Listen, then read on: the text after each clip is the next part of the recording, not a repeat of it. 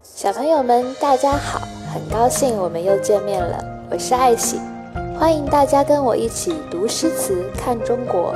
上一次我们在唐代诗圣杜甫的诗中看到了巍峨的泰山，这一次我们往西走一走，来到五岳中以险峻料峭著称的西岳华山。那么今天我们先不说古诗，而是先来认识认识这座山。相信大家对华山有了一定认知之后，就能更好地理解与记住关于它的诗中意境。我们还是先从华山的名字中去认识它。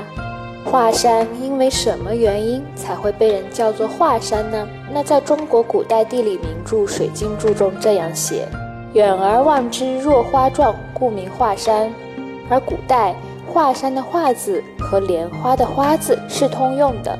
所以说，华山名字的由来与它的山峰如同一朵莲花形状是分不开的。在这里，我们需要重点来说一说华山的五大主峰，因为它如同莲花。莲花最重要的特征就是它的花瓣清晰，片片独立。来看看华山这五大花瓣吧。东南西北中，我们先说北峰，位置最靠北边的山峰，四面都是悬崖。在它最顶上有一处观望云海的好地方，这个地方就以它最大的特色为名，叫做观云台，所以华山北峰也被叫作为云台峰。在唐代诗仙李白的诗中有专门提到过它：三峰确立如翠玉，翠崖丹谷高撑开，白帝精进运元气，十座莲花云作台。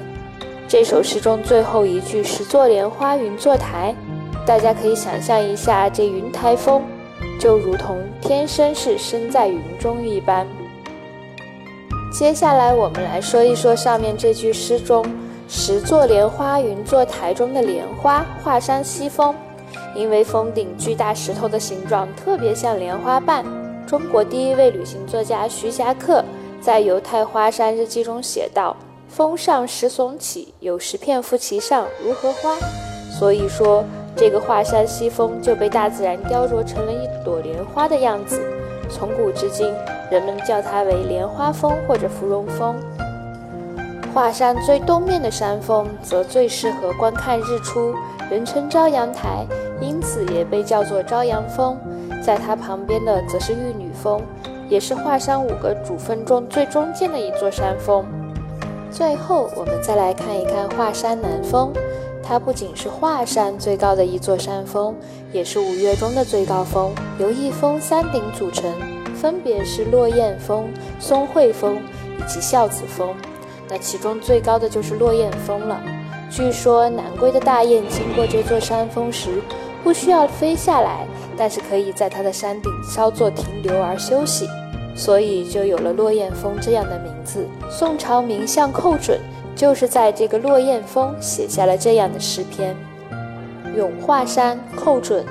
只有天在上，更无山与齐。举头红日近，回首白云低。只有天在上，更无山与齐。前半句说站到华山的顶上，比你更高的就只有头顶的青天了。除了天，看看山。都没有与你齐平的山峰。举头红日近，回首白云低。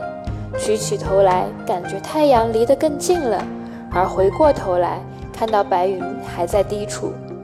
这时候大家会问：云彩不都是飘在半空中的吗？怎么可能会在低处呢？那相信坐过飞机的同学一定知道，当飞机飞到一定高度的时候，就会穿过云层。这个时候向下看。就会看到云层在比你更低的地方。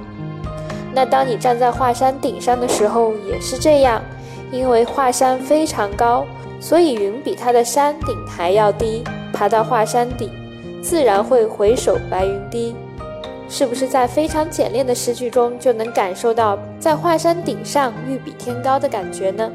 我们一边在脑海中想象站在如同莲花花瓣一样矗立在天地间的华山顶。感受风起云卷，一边再来诵读一遍诗。咏华山，寇准。只有天在上，更无山与齐。举头红日近，回首白云低。站在华山顶上，比你高的就只有头顶的青天了。除此之外，更没有其他的山峰能与你一样齐平。抬起头看看红红的太阳，似乎比山下离你更近。回过头看着白云都在自己的脚下翻卷。好了，今天关于华山的一首诗以及华山的小知识，我们就讲到这里。希望大家能够找到时间去华山，爬到山顶，感受一下什么叫做举头红日近，回首白云低。我们下次再见。